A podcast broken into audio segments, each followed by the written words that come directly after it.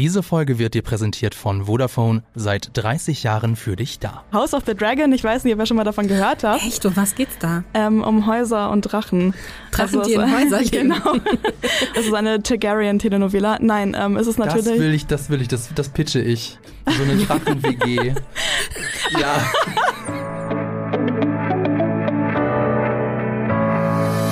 So, Lisa Laura, was war denn für euch die schlechteste Serie von 2022?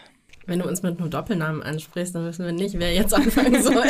Also übrigens, wer das noch nicht weiß, Laura heißt eigentlich Lisa mit zweitem Namen und Lisa, also ich heiße eigentlich Laura mit zweitem Namen. Ja. Aber fang du mal an, weil ich glaube, wir sind, wir sind connected. Ja, okay, wir sind connected, das stimmt. Die schlechteste Serie, die ich letztes Jahr gesehen habe, habe ich unter anderem deshalb geschaut.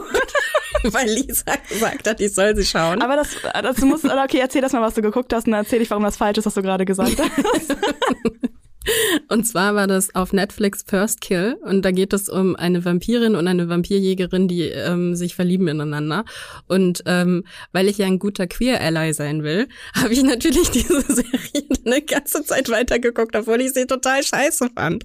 Und ich glaube, ich habe nach der vierten oder fünften Folge dann irgendwann ich habe gar nicht bewusst abgebrochen, sondern ich habe für mich selbst das so verargumentiert, dass ich gesagt habe, ich schaue die später weiter. später in 30 Jahren oder genau. so. Du hättest sie ja quasi so anschauen können, aber auf stumm und währenddessen, keine Ahnung, Stimmt. kochen, bügeln. Ja, ja Laura, ich mach dein Allyship. ich mache das so mit meinen YouTube-Videos, weil ich die ja schon kenne, aber ich will dem Algorithmus trotzdem das ja. zeigen. Deswegen ah, das ist schlau. Auf meinem Handy auf stumm. Ja, ja, das macht total Sinn. Ja, das ergibt wirklich voll viel ja. Sinn. Aber ich muss dazu sagen, dass ich diese Serie halt auch, also ich habe schon davon erfahren und ich habe möglicherweise auch weitergetragen an Leute, dass man das gucken könnte. Aber dann habe ich sie selber geguckt und musste leider auch feststellen, dass sie wirklich extrem schlecht ist. Ich habe, glaube ich, auch nur drei oder vier Folgen geguckt und es war halt so, ja gut, also sie war wirklich halt low budget, deswegen sahen die Effekte jetzt halt auch nicht geil aus, aber es war gar nicht das Hauptproblem. Über sowas kann ich dann teilweise, wenn ich mich daran gewöhnt habe oder darauf eingelassen habe, auch noch irgendwie hinwegsehen. Aber halt dieses ganze Pacing und dieses Scha Schauspielende, das war irgendwie einfach super seltsam alles und auch irgendwie langweilig tatsächlich. Und nee, vor allem aber auch einfach weird aufgebaut, also weird strukturiert. Aber ähm, ja, sorry Laura, dass ich dich da irgendwie so reingezogen habe. Ich bin ja immer so, wenn halt so neue queere Serien kommen, will ich die halt wirklich, wie gesagt, auch unterstützen und guck mir das auf jeden Fall immer an. Ähm, ja, bei der ist es aber halt wirklich so, dass sie jetzt nicht so gut war. Sie wurde auch abgesetzt tatsächlich nach einer Staffel. Ähm, Genau, aber ich habe jetzt auch noch eine, eine ja, ich verstehe ich auch gar ich nicht. so lange geguckt extra dafür. ja. Laura, du bist schuld, dass die Serie abgesetzt wurde. Und aber ich muss noch dazu sagen jetzt, damit ich nicht genau das gleiche wie Laura nehme, ich habe, ähm, als ich, ich hatte irgendwie Corona im September oder so und dann habe ich, ähm, wollte ich was gucken, wo man sich nicht allzu sehr konzentrieren muss und dann habe ich mich für Fate the Wings Saga entschieden. Und die erste Staffel war eigentlich sogar noch ganz süß. Die habe ich gar nicht so, also es war jetzt nicht das filmische, cineastische Meisterwerk, aber es war ja schon ganz nett so, ne? Aber die zweite war irgendwie dann komplett komisch. Also sie war jetzt auch nicht so schlecht wie First Kill, aber ähm, es wurden so ganz abrupte Entscheidungen getroffen und es wurden auch so Handlungsstränge vernachlässigt, die in der ersten Staffel aufgebaut wurden. Also es gab so einen Major, ähm, quasi so einen Antagonisten oder so eine Bedrohung und auf die wurde irgendwie so null mehr eingegangen, obwohl in der ersten Staffel die ganze Zeit gesagt wurde, das ist jetzt der Shit, der kommt und das ist voll gruselig. Und das, dann wurde alles irgendwie seltsam und ich glaube, die wurde auch abgesetzt, die Serie. Also, Wie ja. Wie viele Staffeln gab es denn davon? Zwei. Zwei. Ja. Aber das ist jetzt nicht, das, auf welchem, wo läuft die, auf welchem Streaming-Service? Auf Netflix. Auf Netflix, weil genau. ich, es ist nicht die Serie mit den Hexen, oder? Das ist die von Amazon Prime.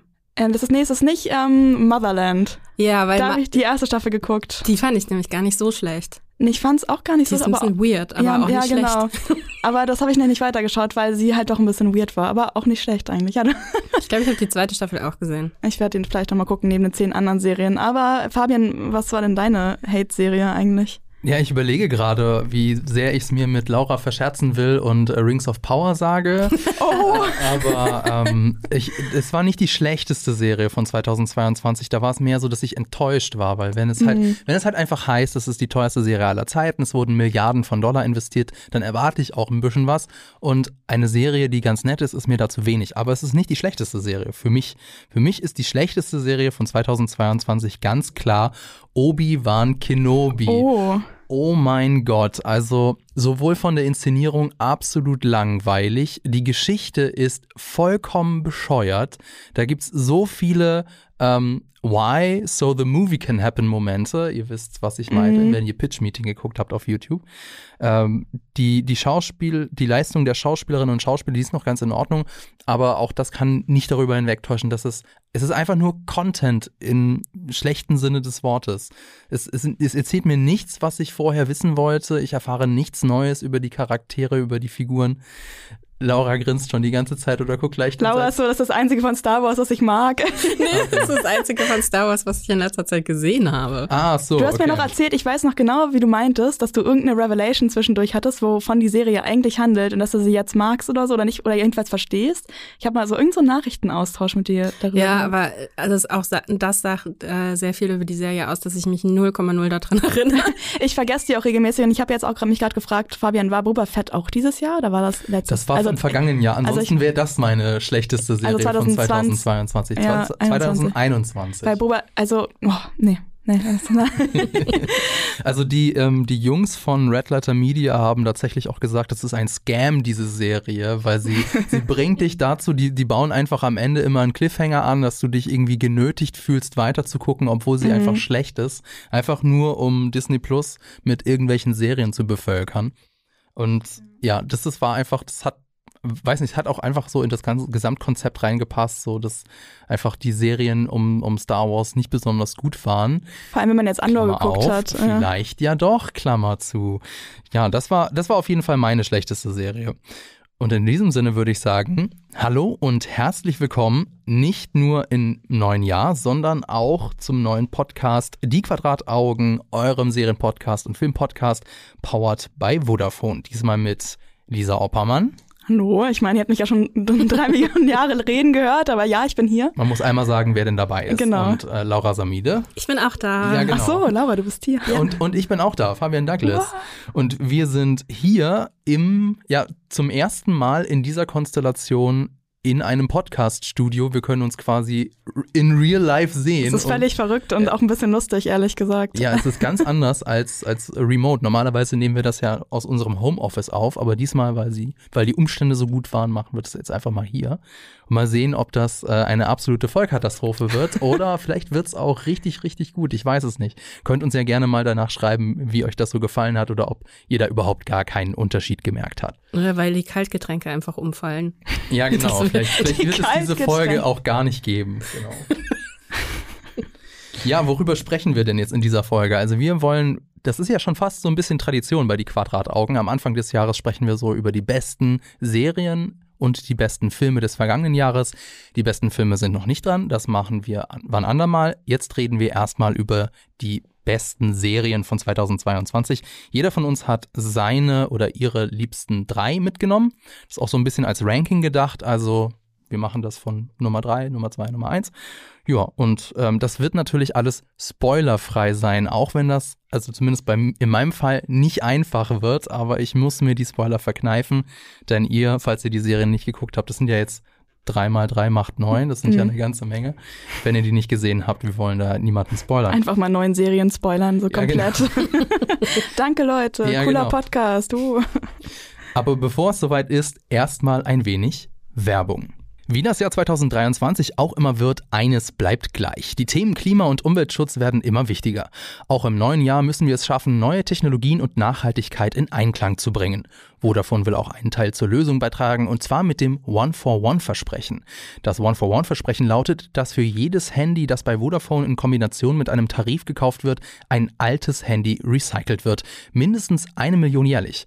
Mit so einer Kreislaufwirtschaft können wir Ressourcen und unsere Umwelt schonen. Vodafone arbeitet hierfür mit einem Partner zusammen, der Altgeräte in Ländern ohne sicheres Recycling-System einsammelt und fachgerecht in Europa recycelt. Mehr Infos zum One-for-One-Versprechen findet ihr in den Show Notes. Dann aus der Werbung zurück zu den besten Serien 2022 und ähm, ganz ungentleman like würde ich jetzt einfach mal anfangen, denn ähm, wir, wir haben ja gesagt, wir fangen jetzt eigentlich mit unserem Platz 3 an, aber ähm, es ist bei mir kein Platz 3, weil Was? ich konnte mich einfach nicht auf eine Serie einigen. Hast du jetzt einfach die Regeln aufgestellt und sie selbst wieder gebrochen, Fabian? Ja, ich kann das ja, ist ja unser Podcast. Ja, ne? stimmt. Und insofern, ich würde jetzt einfach mal, und nicht, es ist nicht so, dass quasi, keine Ahnung, dass ich würde jetzt, ich will jetzt kein leeres Blatt abgeben, so wie damals in der Schule. Ja, ich will schon auch einen Arbeitsnachweis hier äh, bringen. Aber vielleicht können wir mal so ein bisschen drüber reden. Ich wollte jetzt einfach mal so sagen, die Serien, die ich so geguckt habe, die es aber jetzt von denen ich sage, das ist kein Platz 3 oder. Mm, okay. Also zum Beispiel, ich habe gesehen All of Us Are Dead, das habt ihr wahrscheinlich nicht gesehen, das ist eine äh, Zombie-Serie auf Netflix. Die ist ganz gut. Dieser gute. südkoreanische, ne? Ja, genau. Habe ich nicht gesehen, aber davon gehört. Ja, die, die Südkoreaner können das ja eigentlich ganz gut, aber die macht halt auch nichts Neues, insofern. Mh. Hm. Dann habe ich gesehen The Boys Staffel 3, da haben wir jetzt sogar eine eigene Podcast-Folge zu gemacht. Die ist qualitativ gut, aber ich merke irgendwie mittlerweile packt sie mich emotional nicht mehr und das Ende fand ich auch so eher okay. Deswegen mh, hm, hm. Top 3, nee, sorry. Ah, ja. Dann gab es noch Guillermo del Toros äh, Cabinet of Curiosities, habt ihr wahrscheinlich nicht geguckt, das ist so eine Horror-Anthologie-Serie. Und die hatte meiner Meinung nach nur eine einzige gute Folge, nämlich die dritte. Und ansonsten war das eher enttäuschend. Dann gab es noch die Serie um Jeffrey Dahmer. Die war Ah, die war mir zu slowburnig. Ich weiß nicht, ob ihr die gesehen habt. Nee, ich habe die nicht gesehen. Ich bin nicht so ein True Crime Fan. Ich irgendwie. bin eigentlich totaler True Crime Fan, aber in diesem Fall würde ich mir tatsächlich, glaube ich, lieber die True Crime Podcast Folge über den anschauen äh, oder anhören, als das nochmal anzugucken. Und es war auch moralisch schwierig, weil sie ihn, mm. ich meine, er ist ein Serienkiller und sie machen ihn deutlich sympathischer als Das habe ich mich auch ist. gehört, so von den Reviews. Und da ja. war ich auch so, oh nee, das will ich irgendwie nicht so Und dann zerren sie halt die, die Opfer nochmal vor, also ins Rampenlicht, was die auch nicht so geil fanden. Ja. Insofern schwierig. Dann, äh, wie gesagt, Rings of Power hat es auch nicht in meine Top 3 geschafft. Das ist einfach, ja, also komisch, ne? da haben wir auch genug äh, drüber gesprochen hier ähm, äh, bei Die Quadrataugen. Dann Stranger Things gab es noch, die Staffel Vier, genau, Staffel 4. Laserblick von Laura von der anderen Seite des Studios. Ja, ich frage mich warum, aber ich habe jetzt einfach, ich habe die mit meiner Frau nochmal gerewatcht und ich habe da nochmal gemerkt, dass es mich einfach hart gelangweilt hat. Ich glaube, wenn die vierte Staffel halb so lang gewesen wäre, dann wäre, dann hätte ich es erträglicher gefunden, ansonsten fand ich es einfach nur, hm. Dann gab es noch The Sandman, Staffel 1. Ähm, da habe ich abgebrochen nach ein paar Folgen und ich, ich habe nie weitergeguckt. Ich fand es irgendwie ganz nett, aber auch nicht so gut, dass ich jetzt irgendwie von mir, von mir aus gesagt habe, okay, ich will sie weitergucken. Mm, okay. Und damit ist, disqualifiziert sie sich eigentlich für einen dritten Platz. Dann gab es noch äh, die dritte Staffel von Umbrella Academy. Ich mag die total gerne. Ich fand, ich fand die zweite Staffel großartig und ich mag auch die ganzen Figuren. Aber ich finde, mittlerweile hat sich so eine Formel entwickelt und es ist irgendwie immer das Gleiche. Also es geht immer darum, irgendwie die Apokalypse zu verhindern und sie müssen sich erst finden, sie müssen sich erst zusammenraufen am Ende, dann schaffen sie es dann doch.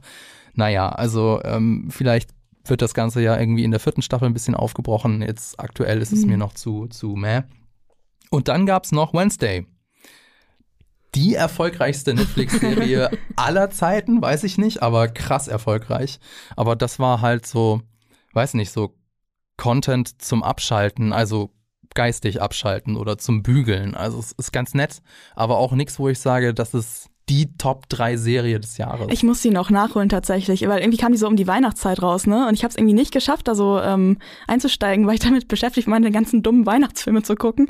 Und jetzt ähm, habe ich aber gehört, dass es ja eine zweite Staffel geben soll. Deswegen genau. werde ich es, glaube ich, demnächst dann doch mal anschauen. Also die guckt sich ganz, ganz nett weg. So. Ja. Die ist äh, schön so entspannt. inszeniert. Okay. Äh, gutes Pacing, äh, ja, locker flockig, Witze und so aber halt nichts Besonderes. Okay. Ich. ich. muss mal gucken, weil gestern bin ich ins Büro gekommen und habe erstmal, glaube ich, gefühlt von der Hälfte der Menschen in diesem Büro irgendwie 10.000 Serien- und Filmempfehlungen bekommen.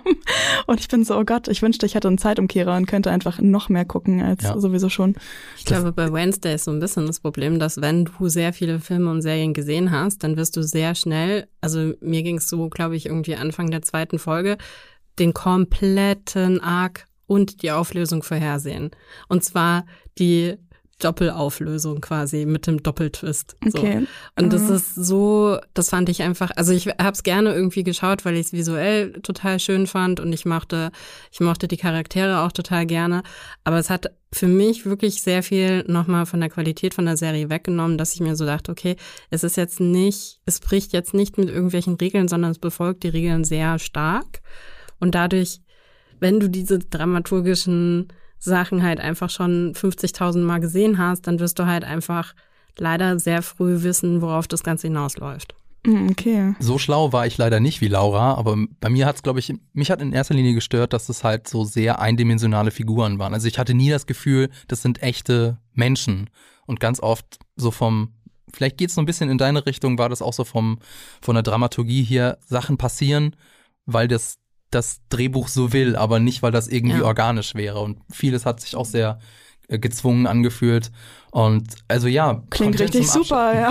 Nein, es ist, es ist Content zum Abschalten, so, so, so Feierabend-Content, so, das, das tut nicht Ja, weh. manchmal ist es- witzig. Manchmal ist es auch cool. Humor. Na gut, okay. Humor. Ich finde es, also ich meine, in einer gewissen Art und Weise ist es ja auch entspannt, wenn man sowas voraussieht, weil dann hat man so ein bisschen so, so einen sicheren, so eine sichere Bubble und man weiß, man ist sich so sicher, dass jetzt was Bestimmtes passiert und das entspannt einen dann ja auch wiederum, ist natürlich dann vielleicht nicht das, was die Leute dann gerade bewirken wollten mit ihrer Serie, aber wenn Es man sich darauf einlässt, dann geht es vielleicht, Es ja. gibt Serien, die machen dich quasi fertig, wenn du sie guckst. Genau, und, genau. und Wednesday ist eher nicht so die Serie. Okay, Aber gut. jetzt haben wir sehr viel über die Serien geredet, die ich geguckt habe, die ich nicht so geil fand. Jetzt kommen wir noch mal zu euren Top 3. Laura, magst du anfangen mit deiner Top 3? Mit meiner Top 3. Also, ich habe auch so ein paar Serien nicht genommen, die ich fast genommen hätte. Ähm, und deshalb möchte ich hier so ein paar ähm, Honorary Mentions loswerden.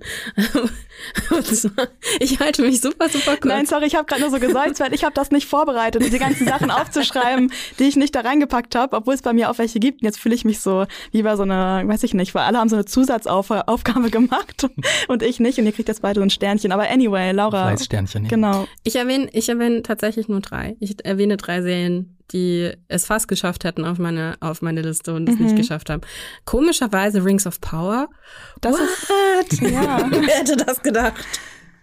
ähm, ich habe es genossen, ich fand es ziemlich gut. Ich habe von sehr, sehr vielen Leuten über Weihnachten, die die Serie das erste Mal da gesehen haben, sehr viel positive ähm, Instagram-Nachrichten gekriegt und ähm, anderweitig irgendwie teilweise auf LinkedIn, was ich immer die geilste Plattform finde, um mich anzuschreiben. Also Leute, schreibt mir dringend auf LinkedIn. Aber dann wiederum, why not so, ne? Ja, es stimmt. Ähm, und ich fand's, ich fand's irgendwie, ich fand's total schön, dass es offensichtlich dann doch irgendwie sehr viele Leute erreicht hat und dass es halt so eine ganz bestimmte Bubble gibt, die halt die Serie nicht so geil findet. Naja, ist halt so, wie es ist, ne?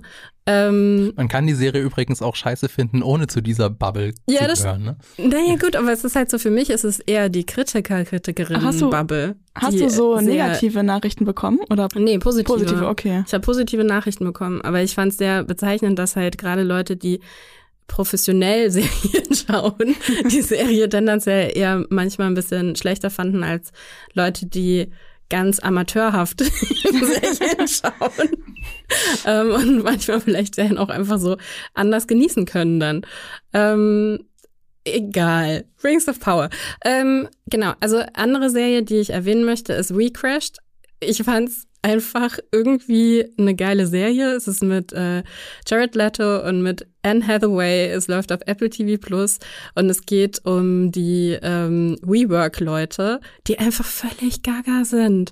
Es ist einfach wirklich die. Du schaust diese Serie und denkst dir die ganze Zeit nur, okay, also wenn du Geld hast, kannst du wirklich verrückt werden. Ja, das sieht man auch so mit gewissen Leuten, die in der Öffentlichkeit stehen mit Geld. Jetzt muss ich Ja. kurz dazwischen grätschen. WeWork, das war so ein gescheitertes Start-up oder was war nee, das es gibt's ja nochmal? noch. Es gibt's ja tatsächlich noch. Also es ist, es ist, ähm, es war ein Startup, genau, und mittlerweile ist es ja relativ etabliert, aber es war natürlich auch so eins von diesen, von diesen Unicorn-Dingern, die halt irgendwie so super überbewertet waren. Und ähm, wenn man sich dann die Zahlen genauer angeschaut hat, hat man festgestellt, okay, irgendwie wurde da ganz schön viel dran rumpoliert. Und es hatte halt sehr viel damit zu tun, dass halt der, ähm, der Gründer des Ganzen, jetzt muss ich gerade mal gucken, weil ich nämlich den Namen nicht aufgeschrieben, der heißt irgendwie Adam. Adam Newman, genau, Adam Newman ähm, und seine Frau hatten halt wirklich sehr interessante Ideen. Zum Beispiel hat sie eine Schule aufgemacht. Ähm, Ja. die We, die We Learn oder so Schule, ähm, die halt quasi angegliedert an WeWork auch dazu beitragen sollte, dass halt Bildung ganz neu gedacht wird. Und ganz viele von diesen ganz äh, super rich Parents irgendwie in New York haben dann ihre Kinder dahin äh, geschickt, aber dann ist die leider pleite gegangen, die Schule, und die Kinder hatten auf einmal keinen keinen Schulplatz mehr mit oh Gott. Jahr. Und es war halt einfach nur, also es ist wirklich alles sehr absurd. Ich kann sehr empfehlen, diese Serie sich anzuschauen, weil es wirklich Spaß macht, ähm, zu schauen, wie Leute halt einfach komplett abgehen, wenn sie unbe unbegrenzte Möglichkeiten, finanzielle Möglichkeiten haben und sich für, für äh, Genies halten. ähm, genau. Dann noch eine weitere Menschen ist äh, Peacemaker. Ich habe die Serie leider immer noch nicht fertig geguckt, aber ich fand alles, was ich davon gesehen habe, großartig und deshalb hätte sie es eigentlich wirklich fast ähm, auf Platz drei geschafft, aber ich wollte es nicht machen, weil ich es halt einfach, weil ich ein Failure bin und es einfach noch nicht richtig fertig geguckt habe. Das ist ähm, ein bisschen hart zu dir, Laura. Nee, jetzt es heute. ist wirklich, also ich meine, Kritik, wo Kritik Come angebracht on. ist. Deshalb komme ich jetzt mit einer Serie um die Ecke, die ihr wahrscheinlich da draußen, wenn ihr da jetzt zuhört, denkt, what the fuck? Warum kommen sie damit jetzt an? Aber Lisa und ich haben dieses Jahr, weil wir nämlich auch super spät dran waren, Bridgerton entdeckt.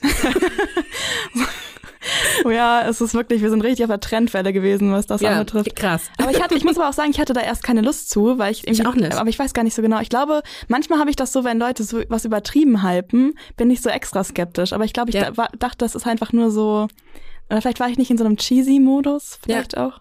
Ich glaube auch, also ich glaube, bei, bei mir war es auch beides. Es war halt so, ich habe irgendwie, ich habe bei der ersten Staffel nicht geschafft, rechtzeitig draufzuspringen und dann waren wirklich, haben alle darüber gesprochen, irgendwie ähm, bis in alle Late-Night-Shows haben irgendwie immer mal wieder Bridgerton neben, nebenbei irgendwie erwähnt und ich war irgendwann nur noch so, ja, irgendwie, ich bin zu spät dran. ich bin zu spät dran, ich komme nicht Das ist wie ich. Ich habe mir jetzt in, äh, während der Weihnachtsferien wurde ich von meinen FreundInnen überredet, also von meinen Unileuten, äh, mir Be Real zu holen, was ich vorher auch verweigert habe, weil ich auch dann irgendwann dachte, ja, Be Real ist jetzt irgendwie auch schon wieder tot. Und jetzt habe ich halt Be Real Real. Und das ist so ein bisschen das Bridgerton. Das ist so Ding. großartig. Das ist der Moment, wo ich endlich alle Notifications von Be Real ausgeschaltet habe. Holt kam ich so, an. so, Laura, hast du nicht auch Be Real? Und Laura so, nein, aber ich habe Bridgerton geguckt. also Bridgerton. Zweite Staffel Bridgerton ähm, ist äh, dieses Mal die Geschichte zwischen Anthony, den wir schon aus der ersten Staffel kennen, und Kate. Und Kate kommt äh, mit ihrer jüngeren Schwester ähm, nach London und will eigentlich ihre jüngere Schwester Edwina ähm, an den Mann bringen. Aber es entwickelt sich eine richtig geile Hassliebe zwischen Kate und Anthony und ich war da und hab's genossen und es ist einfach die beste, es ist einfach die beste ähm, Guilty Pleasure Serie, die ich dieses Jahr irgendwie, also letztes Jahr 2022 irgendwie finden konnte. Ähm, genau und ich glaube am meisten hat mich daran erfreut diese dieses Spiel mit den Erwartungshaltungen also das, was Wednesday quasi bei mir nicht geschafft hat, nämlich weil ich schon wusste, worauf es hinausläuft. ähm, das weißt du bei Bridgerton natürlich irgendwie ja auch.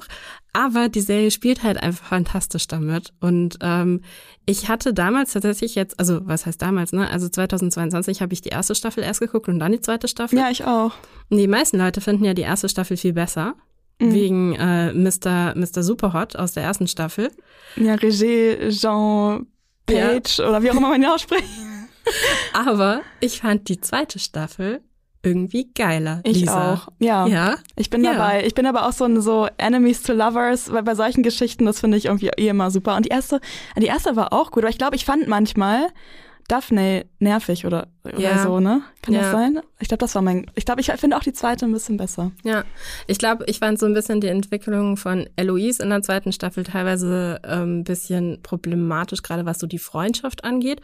Aber auf der anderen Seite ist natürlich ihre grundsätzliche Entwicklung auch sehr interessant. Ja, aber da dürfen wir natürlich nicht zu viel verraten, nee. ja? Zumal falls es noch außer uns jemanden gibt, der genau. Bridgerton noch nicht gesehen hat. Ich weiß wie nicht. zum Beispiel. Ich wollte genau. gerade fragen, wie kriegen wir denn jetzt Fabian dazu, dass er Bridgerton guckt? Ja, das wollte ich nämlich gerade fragen, weil ich habe es nicht gesehen, einfach ähm, ja, Jetzt weil mich das ja. überhaupt nicht anspricht. Das klingt so sehr nach einem ziemlichen Hausfrauen-Guilty Pleasure. Aber ich will ja offen sein, weil zum Beispiel Sex Education hat mich auch jetzt eher nicht angesprochen oder das, das Setting oder die Prämisse von Sex Education habe ich auch gedacht, boah, eine Teenie-Serie über, über Sex Education, gar keinen Bock, aber die ist halt richtig, richtig gut. Ja. Da wollte ich jetzt mal fragen, ist, ist Bridgerton auch sowas, was so Überraschung richtig gut ist oder ist es auch schon eher so it's so bad it's good oder wie ist das?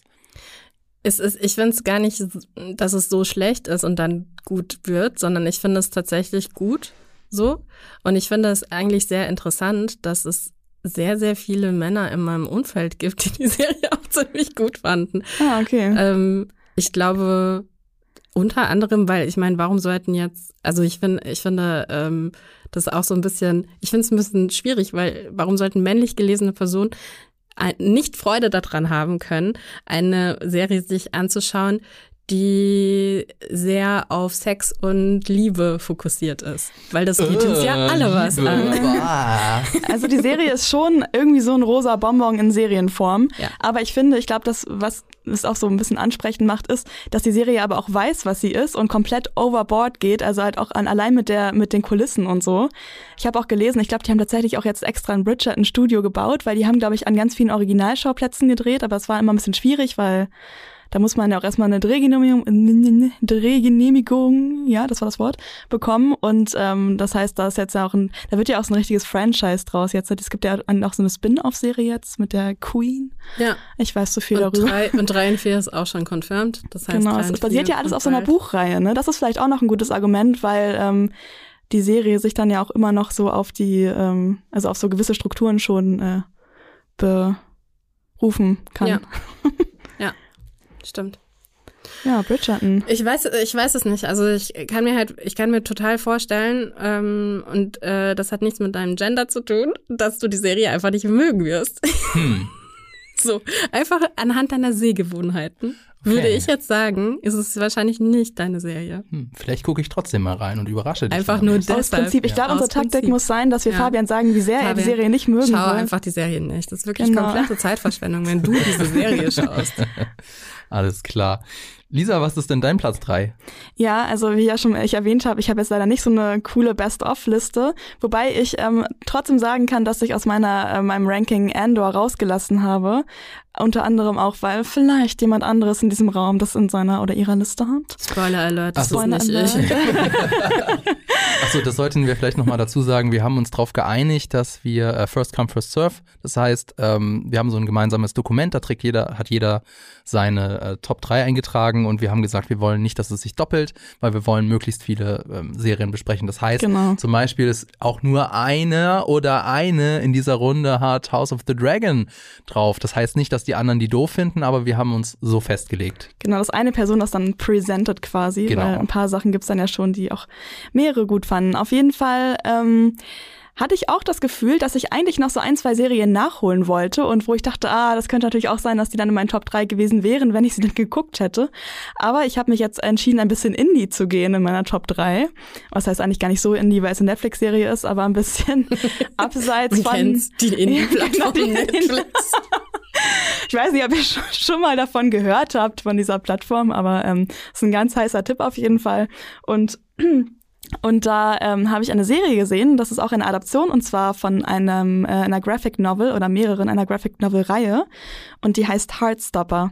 Ich weiß nicht, ob ihr die geschaut habt. Ähm, Laura nickt, äh, Fabian schüttelt den Kopf. Ähm, ich erzähle einfach mal, worum es geht. Genau wie gesagt, das basiert auf der Reihe und das ist äh, von Alice Oseman oder wie auch immer man sie ausspricht. Und die hat auch die Serie geschrieben, was ich schon mal richtig cool finde, weil sozusagen sie sowohl dann das Originalwerk als auch die Serie verantwortet und dann so die komplette kreative Kontrolle hat. Aber ich finde die Serie, oder ich fand sie besonders cool, weil es erstmal halt auch eine queere Serie ist. Und obwohl, ähm, okay, ich kann doch erstmal erzählen, worum es geht, ne? also es gibt, es ist eine ähm, Teenage-Serie oder eine Teenage, was habe ich aufgeschrieben? Queere Coming-of-Age-Serie, beziehungsweise laut Wikipedia-Beschreibung ist es eine Coming-of-Age-Romantic-Comedy-Drama-Serie. Und es geht um Charlie und äh, der verliebt sich in einen Mitschüler von ihm. Und ähm, es gibt noch so ein paar Nebenstränge auch von der Freundinnengruppe von denen. Und ähm, die Serie ist super fluffig einfach. Es ist der Inbegriff von Fluffigkeit. Es werden auch ähm, super viele schwierige Themen angesprochen. Ähm, also als erstmal so mit dem, sage ich mal, Coming-out-Prozess oder ähm, auch Problemen, die man immer noch von anderen Leuten auch bekommt, sozusagen, wenn man als queere Person halt oder junge queere Person existiert. Aber gleichzeitig ist irgendwie auch super viel so queer Joy drin, also einfach auch so viele positive Sachen, die man sonst in vielen Sachen nicht sieht. Ähm, zum Beispiel, ähm, also ich meine, wir haben jetzt ja schon, wie gesagt, das sage ich ja öfter mal im Podcast, mehr Repräsentation als früher, aber ähm, vor allem so, ich sag mal so, ja, weiß ich gar nicht, vor sieben Jahren oder so, als ich angefangen habe, mal so nach queeren Sachen zu suchen, war es halt ganz oft so, ja, und die sind jetzt queer und ah, sie sind jetzt zusammen, aber dann wird alles schrecklich. Ähm, und das ist halt jetzt bei der Serie zum Beispiel so, dass halt alles ein bisschen ausbalanciert wird. Und was ich auch gut finde, ist, dass es halt auch so reale Teenager sind. Also es sind nicht so diese Euphoria-Teenager. Okay, jetzt ist natürlich die Frage, was Euphoria, reale... realistischste Serie. also ich bin halt so, es, es gibt ja wahrscheinlich diese Leute vielleicht ein bisschen.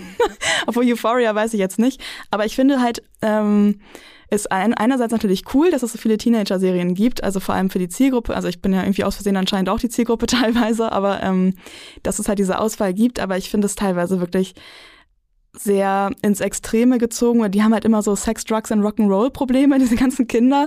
Und in der Serie Heartstopper ist es halt so, dass das wirklich so fluffige SchülerInnen halt sind, die halt so Schülerinnenprobleme haben, wie so, ja, ich bin jetzt in die Person verliebt und oh nein, jetzt ist dieses Sportturnier und ich mag aber gar keinen Sport oder irgendwie solche, solche Sachen halt. Und ähm, die haben auch Leute gecastet, die halt mh, mm, auch vom Alter her, ich weiß gar nicht, ob sie im selben Alter sind, aber auf jeden Fall kommen die auch eher ans Alter ran und man, die sehen auch aus wie ähm, Highschool-Leute oder ähm, ja, Menschen, die zur Schule gehen und nicht irgendwie in ihren 30ern sind oder so.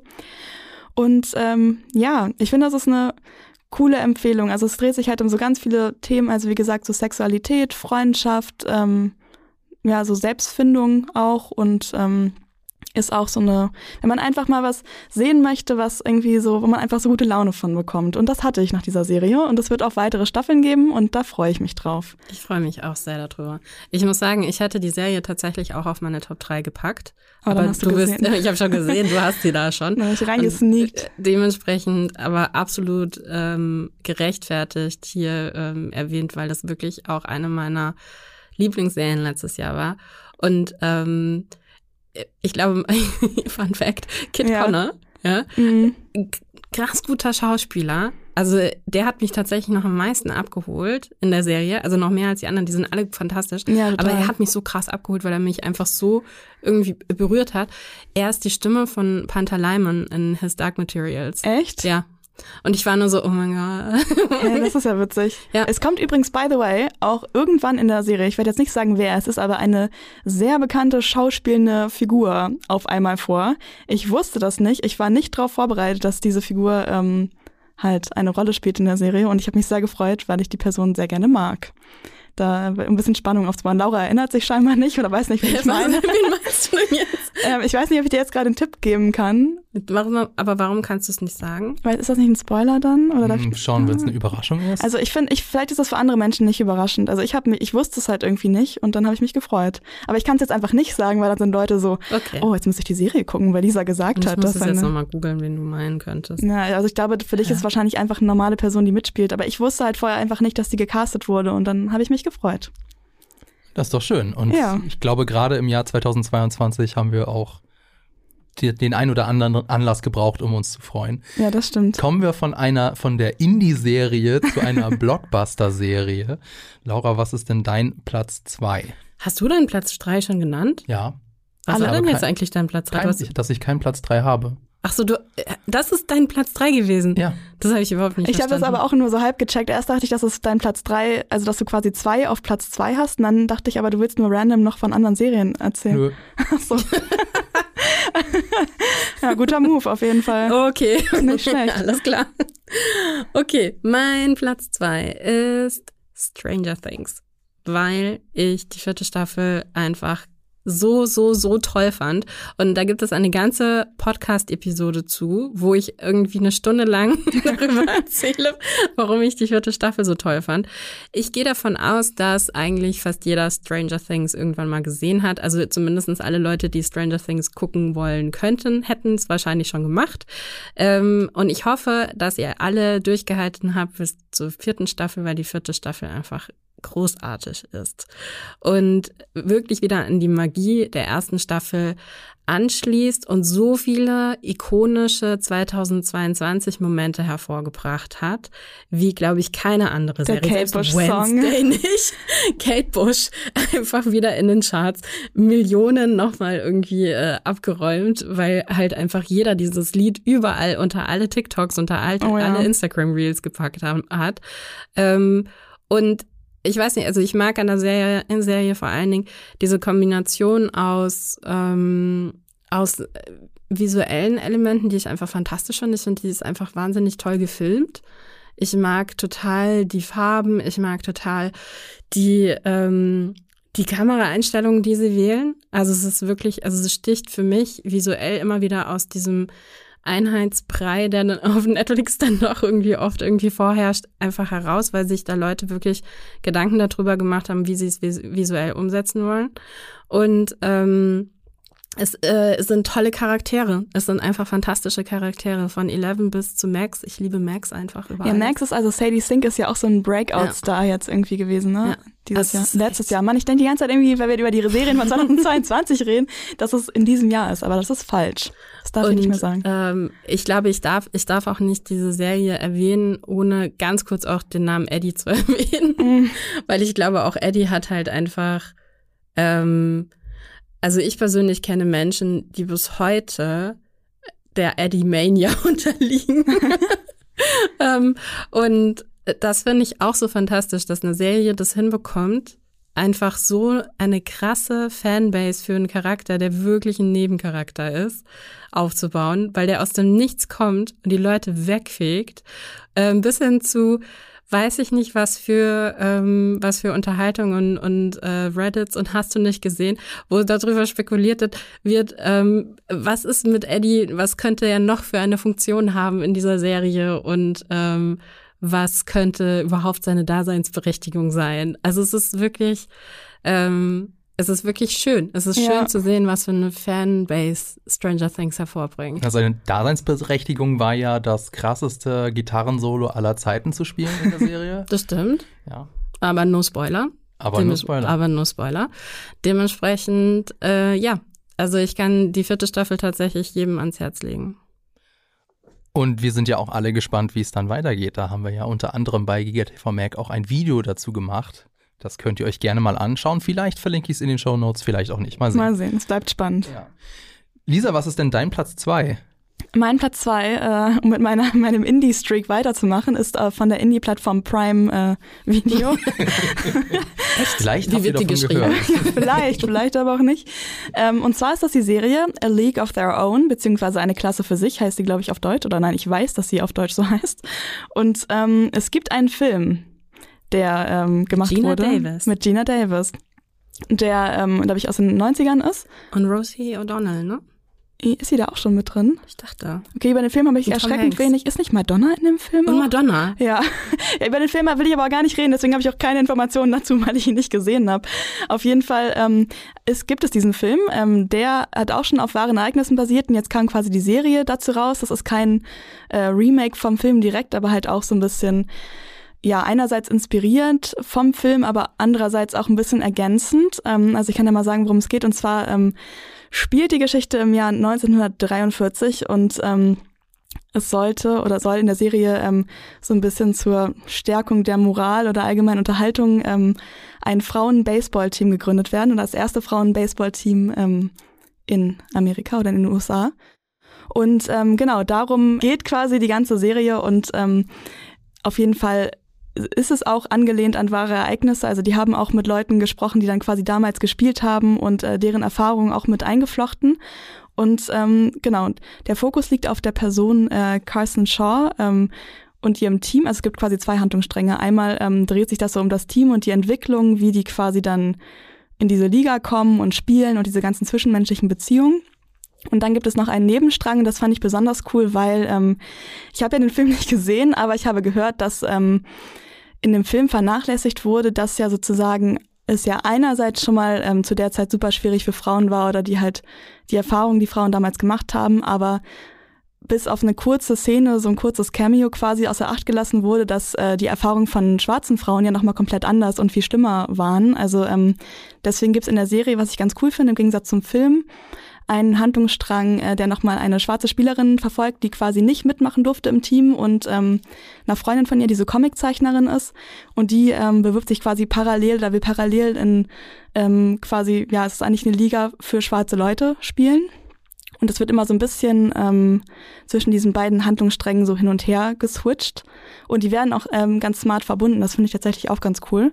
Und ähm, in diesem quasi anderen Strang, also in diesem Team, das was dann tatsächlich gegründet worden ist, ähm, gibt es dann auch eine Liebesgeschichte von ähm, Carson und einer anderen Person in dieser Serie. Und ähm, das ist einerseits auch, ähm, ja, auf jeden Fall sehr schön, aber andererseits sind es leider halt auch die 40er Jahre und ähm, die Serie hat jetzt auch nicht alles gesugarcoated. Also es gibt eine Episode, die ist wirklich krass, also für mich persönlich jedenfalls. Ähm, ich habe auch, als ich die Serie beendet habe, echt mega geheult. Also es kann auch sein, dass ich da eh vielleicht gerade nicht, na, ich hatte einen normalen Tag. Nee, ich glaube, die Serie war wirklich einfach, also die hat mich sehr emotional mitgenommen so und ähm, Genau, ich weiß jetzt nicht, ob das bei euch beiden oder bei euch da draußen allen dann auch so sein wird, aber abgesehen davon ist sie auch einfach sehr gut gemacht. Also selbst wenn man jetzt nicht so ähm, auf so, sage ich mal, die Sportthematik an sich steht, sind trotzdem diese ganzen ähm, Erzählungen zwischendrin sehr schön. Und wie gesagt, ich habe ja schon gesagt, ich finde es cool, wie die aufgebaut ist, also mit diesem Hin- und Her-Switchen und der Verbindung, äh, wie das gemacht wurde. Und ähm, wollte ich noch irgendwas dazu sagen? Ich gucke gerade mal an meiner Notes, die ich natürlich nicht habe. ähm, Genau, nee, aber es ist ähm, natürlich auch sehr eine sehr female-fronted Geschichte. Also es sind sehr viele starke Frauen und es wird halt, wie gesagt, nochmal darauf hingewiesen, dass halt schwarze Frauen bei Feminismus oder feministischen Ereignissen nicht unbedingt inbegriffen waren und sind. So. Ja, also schöne Serie. Ist bei mir jetzt auf Platz zwei, aber ich war auch so ein bisschen, also ich, die hat mich wirklich, ich glaube, das war die Serie, die mich wirklich am meisten mitgenommen hat dieses Jahr, auch wenn es vielleicht jetzt noch von einer anderen Serie, also in meinem Ranking übertroffen wird, aber auf jeden Fall auf der Ebene, auf der emotionalen Ebene war das auf jeden Fall mein Favorite. Kann ich bestätigen. Ich habe auf jeden Fall sehr viele Nachrichten von dir, die das beweisen. ich habe dich auch dazu gebracht, die Serie zu gucken, aber ich glaube, du hast sie noch nicht zu Ende gesehen, ne? Ich habe sie nicht zu Ende geschaut. Mir fehlen, glaube ich, zwei Folgen oder so noch. Ja, aber es ist nicht so eine First-Kill-Sache, ich verspreche es dir. Nee, es ist auch es keine First-Kill-Sache. Es ist eine qualitativ total hochwertige naja. Serie und ich gebe dir in allem, was du gesagt hast, recht sie hat mich halt nicht so abgeholt, weil ich glaube, ich einfach dieses ganze 40er Jahre Baseball-Ding dann irgendwie irgendwie nicht so ganz meins war. Aber ich habe, ich fand viele, viele Sachen sehr, sehr interessant und habe das dann auch gerne geschaut. Mhm. Ich fand gerade den kompletten Strang irgendwie mit der mit der ähm, schwarzen Spielerin sehr viel interessanter als die andere, ja. andere Geschichte und ähm, habe ich immer gefreut, wenn wir dann wieder zu ihr zurückgesprungen sind. Aber ich glaube, das war dann genau der Punkt. Also diese ganze ja, ich weiß auch nicht. Also die ganzen Spielerinnen, ähm, die, die Verbindung, absolut legitime Serie, ne? Sie muss erzählt werden, aber es ist, ich war vielleicht dann irgendwie nicht die richtige Audience. Es ist ja auch manchmal einfach so, also jetzt auch nochmal, quasi, wir sitzen jetzt hier so und sprechen über unsere Lieblingsserien. Manchmal ist es so, dass selbst wenn Sachen, also sag ich mal, handwerklich gut sind, sind so viele Sachen einfach so subjektiv, ob man irgendwas mag oder nicht. Und das ist so, ich finde manchmal so vor allem für uns als so Personen, die über Filme und Serien sprechen, äh, ist, es wird manchmal dann so gesagt, wenn wir einmal ja, ich sag, sag mal, irgendwas kritisieren an einem Film oder einer Serie, dann kommt ganz oft so, ja, wieso hasst ihr denn das jetzt komplett? Warum findet ihr das scheiße? Und ich denke mir so, ähm, also einerseits, ähm, nur wenn, wenn man Sachen kritisiert, ist es ja nicht automatisch, dass wirklich alles schlecht ist. Man findet vielleicht nur eine Sache so ein bisschen kritikwürdig. Und andererseits ist es manchmal wirklich einfach persönlicher Geschmack oder bestimmte ähm, Formate resonieren mit einem einfach mehr als mit anderen aufgrund von, keine Ahnung, persönlichen Erfahrungen oder Geschmack. Nochmal so, just to put it out here. Ähm, Ihr wisst das wahrscheinlich alle, aber das ist, das fällt mir manchmal so ein bisschen so auf, dass so einfach auch so was vernachlässigt wird, ganz oft in solchen Diskussionen so. Ja, das Wort zum Sonntag. Nee, da hast du vollkommen recht mit. Also, ja. Ja. Fabian, hast du die Serie gesehen? Nein. Ich habe tatsächlich, glaube ich, alle Serien, die ich geguckt habe, am äh, da um den kein Platz 3 zusammengetragen. Das okay. sind alle Serien aus dem vergangenen Jahr und Alle Serien, die du gesehen hast? Ja. What? Okay, wenig, ich, viel? Wenig. Ich habe das Gefühl, ich habe ich, hab, ich weiß hab ich, halt noch ein Privatleben. Weißt du, nee, ich, nicht. ich nicht. Ich weiß gar nicht, wie viel ich insgesamt geschaut habe. Ich habe das ja nicht zusammengetragen. Ich werde das mal im Nachhinein machen und dann reiche ich so das viel nach. Vor, als er das jetzt gerade gesagt hat. Ich habe das Gefühl, ah, ich weiß das gar nicht. Habe ich Ja, doch, vielleicht war es auch einfach viel. Ich gucke Also einfach es ist, manchmal für mich so. ist es viel, weil ich ja eigentlich nicht so der Serienfan bin. Ah, ich ja. schaue mir lieber Filme an, die dann nach zweieinhalb Stunden vorbei sind. Ne? Ja, darüber haben wir letztens gesprochen. Ich äh, muss sagen, bei mir hat sich das so krass geschiftet und ich bin mittlerweile wirklich absoluter Serienfan.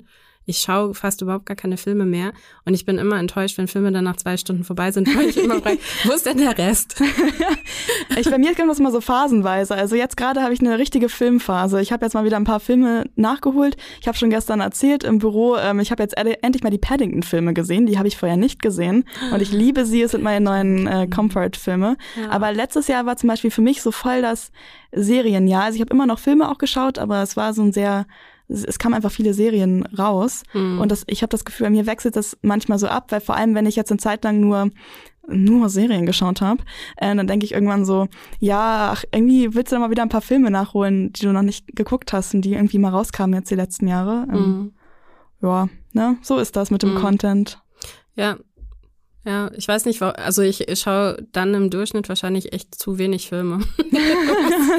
Weil ich glaube, wenn wir dann in zwei Wochen über die besten Filme ähm, reden, dann äh, da werde ich irgendwie, ich weiß jetzt schon zwar, welche meine sein werden, aber trotzdem habe ich da mehr gestruggelt, die zu finden. Bei, bei meinen Filmen muss ich jetzt noch kurz sagen, bevor wir jetzt noch ewig darüber reden, ist es auch manchmal das Problem, dass ich äh, Filme deutlich häufiger rewatche als Serien. Ähm, also ich gucke halt auch zum Beispiel jedes Jahr dann nochmal alle Herr der Ringe-Filme, nochmal alle Star Wars-Filme und Harry Potter-Filme oder halt einige davon, sodass sich das dann auch sehr oft so wiederholt. Ähm, bei Serien habe ich das nicht so. Also ich gucke schon mal was m, doppelt, aber eigentlich nicht so. Also oder es muss auf jeden Fall noch mehr Zeit vergehen bei Serien irgendwie. Hm.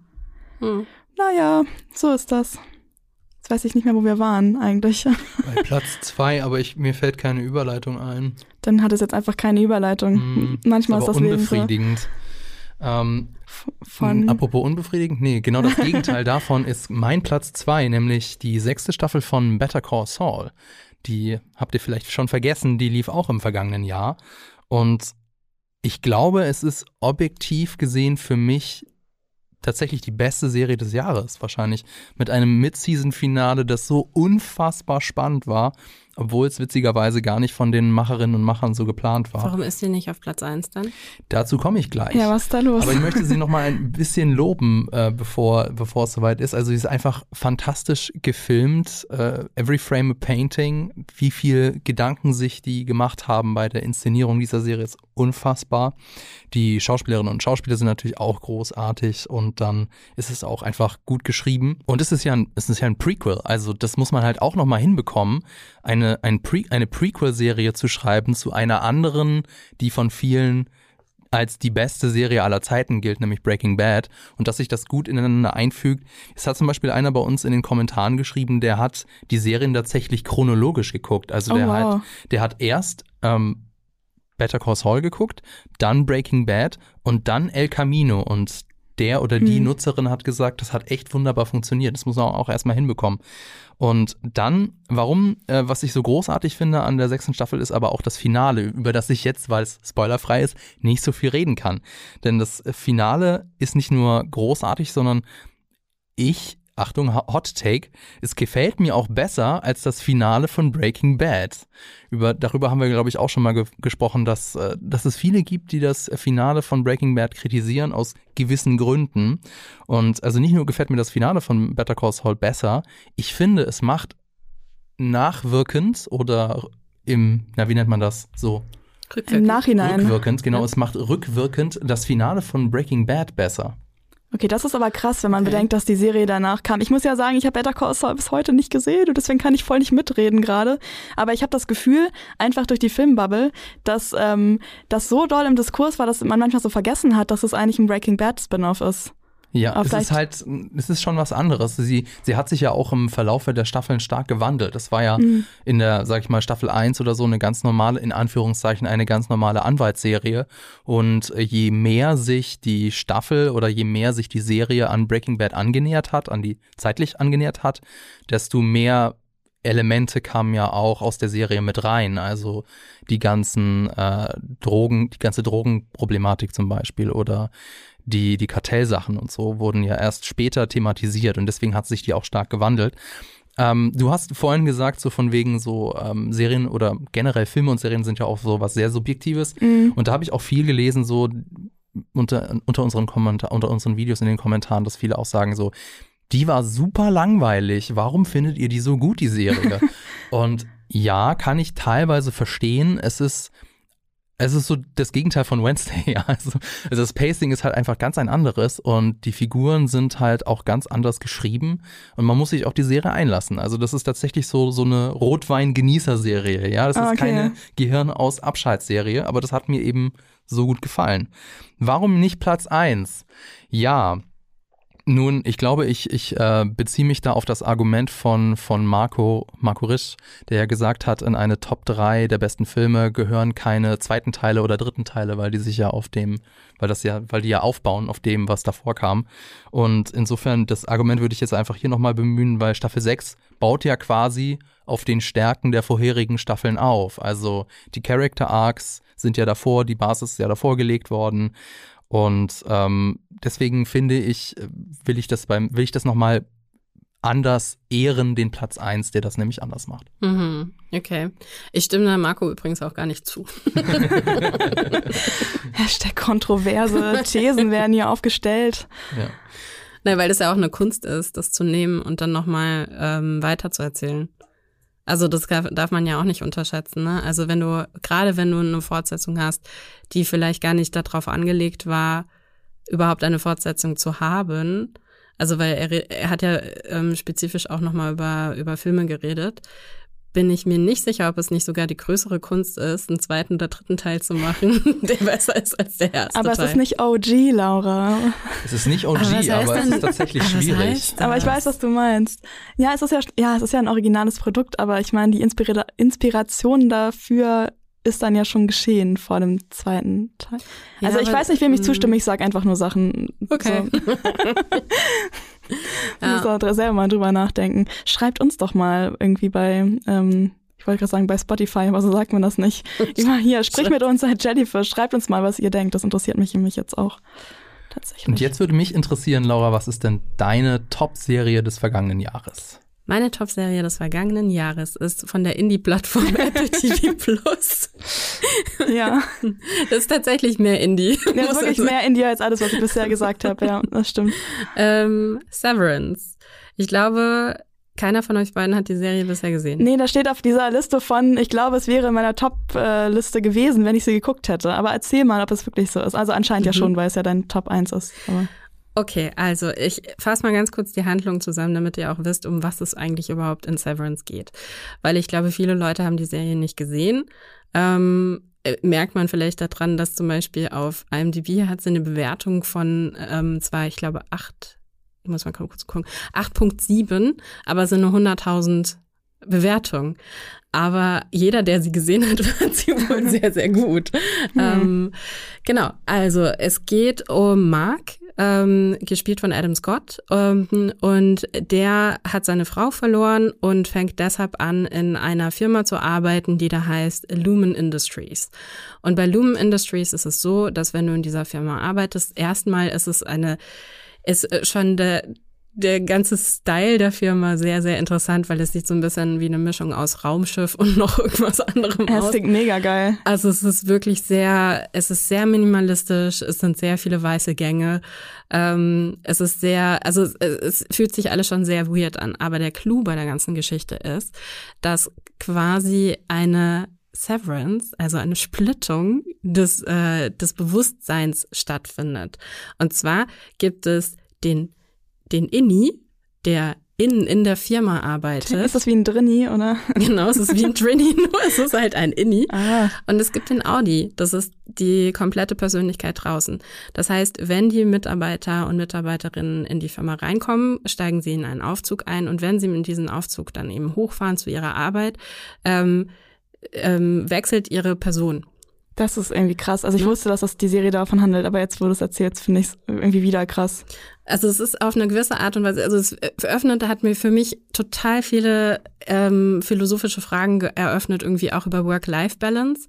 Also hast du beispielsweise eine bessere Work-Life-Balance, wenn du den kompletten Arbeitsteil ähm, ausblenden kannst. Auf der anderen Seite ist es natürlich auch eine total interessante Frage, was mit deinem, was mit deinem Inni quasi ist, Ja. weil der kennt ja draußen überhaupt gar nicht. Der hat komplett gar keine, also die wissen nichts mehr über ihre Vergangenheit, gar nichts. Oh Gott.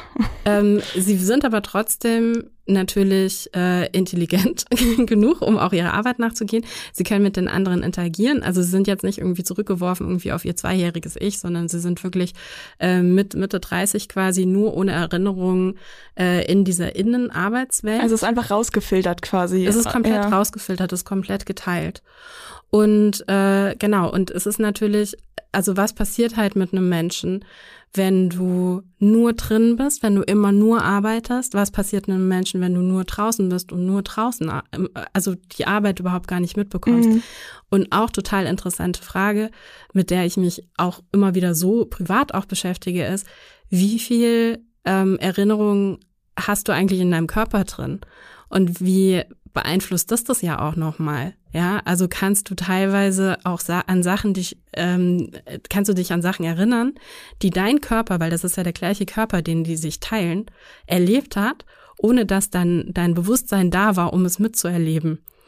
Ähm, also sehr, sehr, sehr viele philosophische Fragen. Klingt richtig cool. Die da aufgemacht Aber halt werden. auch irgendwie, ja, ich glaube, ich werde auch richtig viel drüber nachdenken, Ja. wenn ich es gucke. Ja, und ähm, also grundsätzlich äh, interessant, erstmal irgendwie so ein bisschen zu äh, zum Hintergrund irgendwie. Also dieses dieses Skript ist äh, schon eine ganze Weile durch Hollywood gelaufen. Also die, äh, der ähm, Showrunner Dan Erickson hat das irgendwie schon 2016 ist das irgendwie mal so aufgetaucht auf diversen Listen, die Ja. in Hollywood zirkulieren und wurde dann eben von der Produktionsfirma von Ben Stiller ähm, aufgekauft.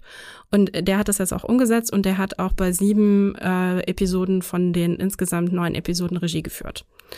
Und ich sag euch, visuell ist es fantastisch. Also es ist wirklich, es sieht so schön aus. Und ich meine, ich habe schon so oft darüber gesprochen, dass halt Apple TV Plus Serien einfach immer besser als der Rest aussehen, weil du merkst halt, du merkst das Budget, du merkst, die dass da Qualität über Quantität gestellt wird, du merkst, dass sie sich wirklich ähm, ja, dass sie sich einfach auf was fokussieren und halt einfach nicht irgendwie super viel irgendwie raushauen wollen, sondern was sie raushauen, das ist halt einfach, das sitzt halt einfach. Das wird auch wirklich von Menschen gemacht, die halt ähm, ein tolles visuelles Bewusstsein haben. Also das erstmal schon, ähm, dass diese Serie einfach visuell auch irgendwie wahnsinnig toll irgendwie ist und überzeugt. Ähm, ja, und dann halt einfach eben diese, diese ganzen, ja, diese ganzen philosophischen Fragen, die dazukommen.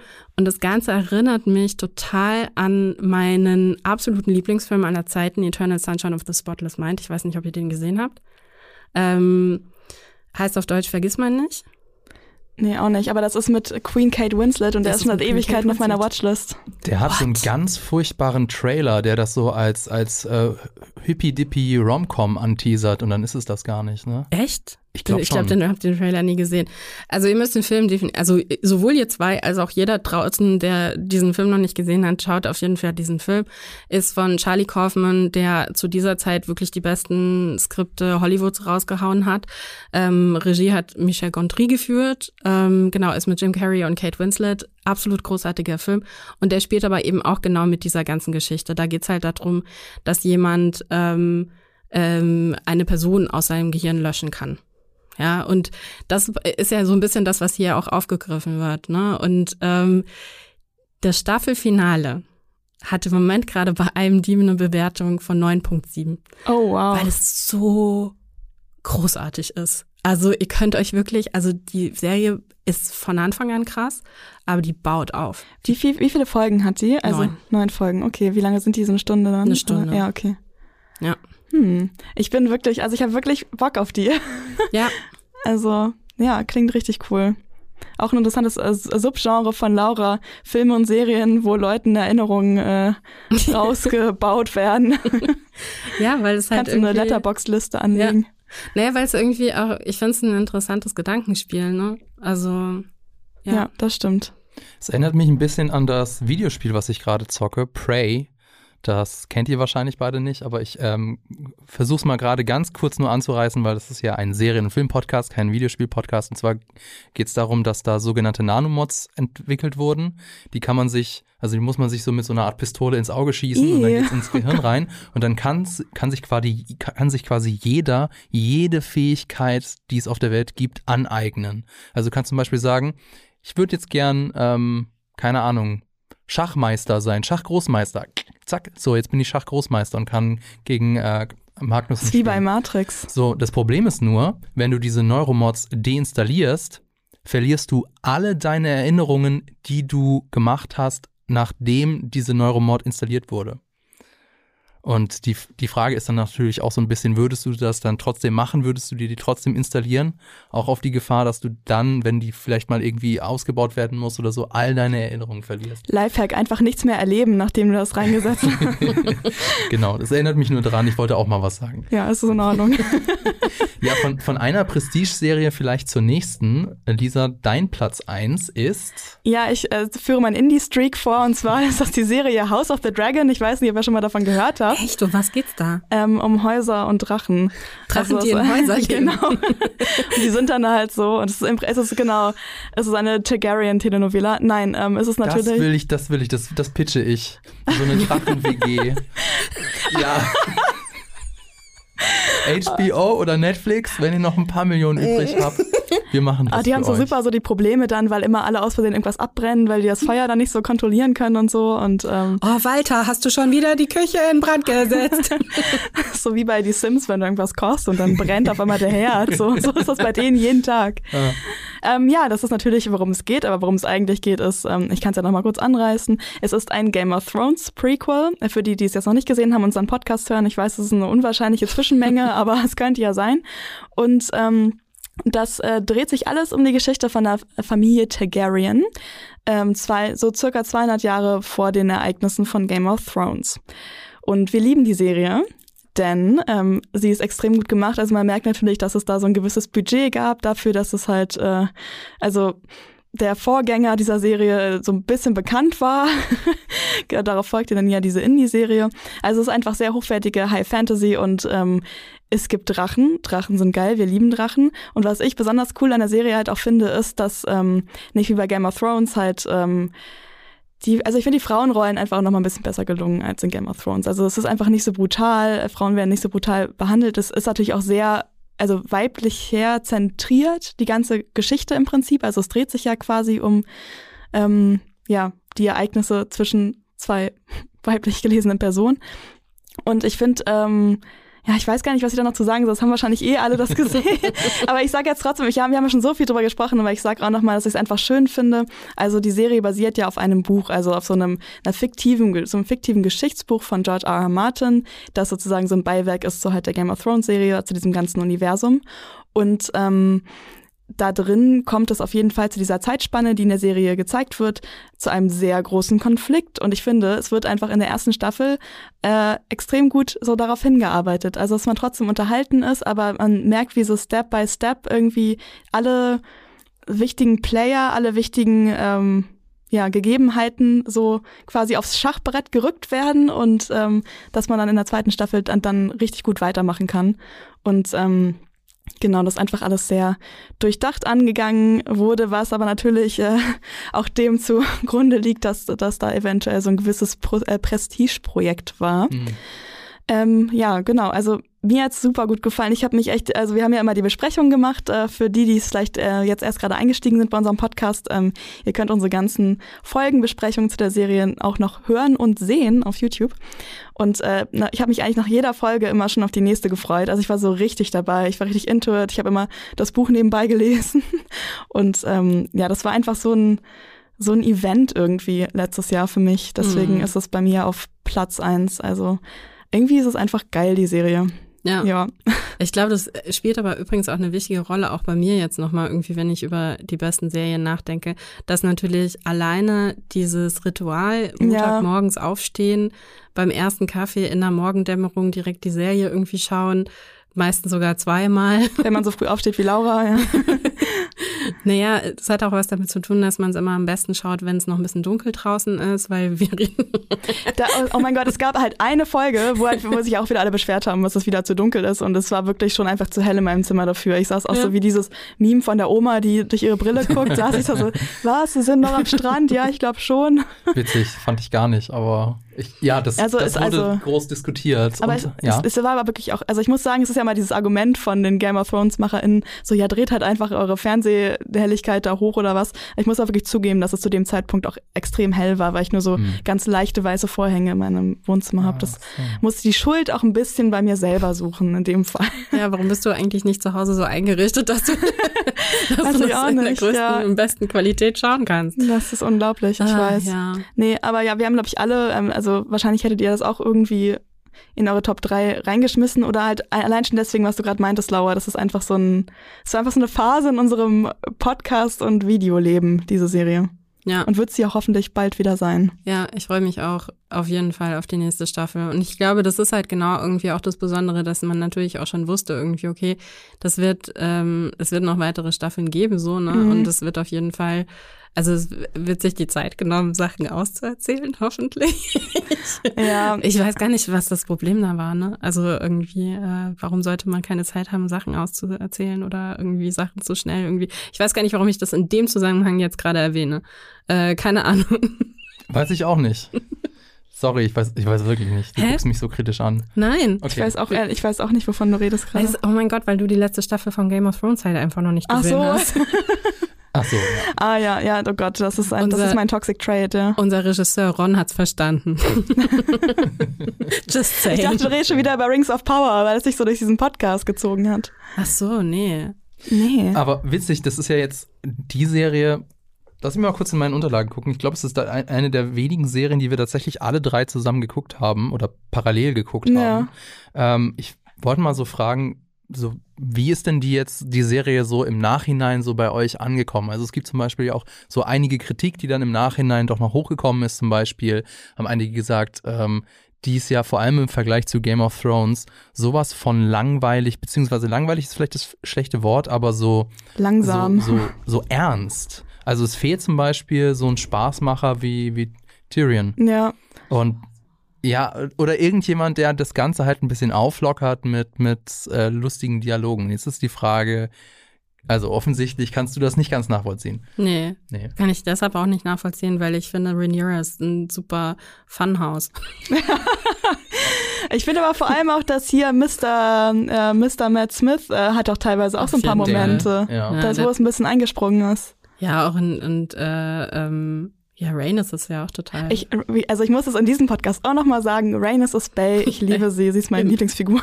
Weil alleine so ihre Blicke sind halt Sie einfach, judgt einfach alles ja. und jeden. Es ist einfach, sie ist Judgy Judgy Gossip Queen einfach. Also es hat vielleicht, also ich meine, Tyrion, ne? Ich, okay, ich liebe Tyrion über alles, aber gleichzeitig mhm. ist Tyrion halt auch einfach so eine Quasselstrippe.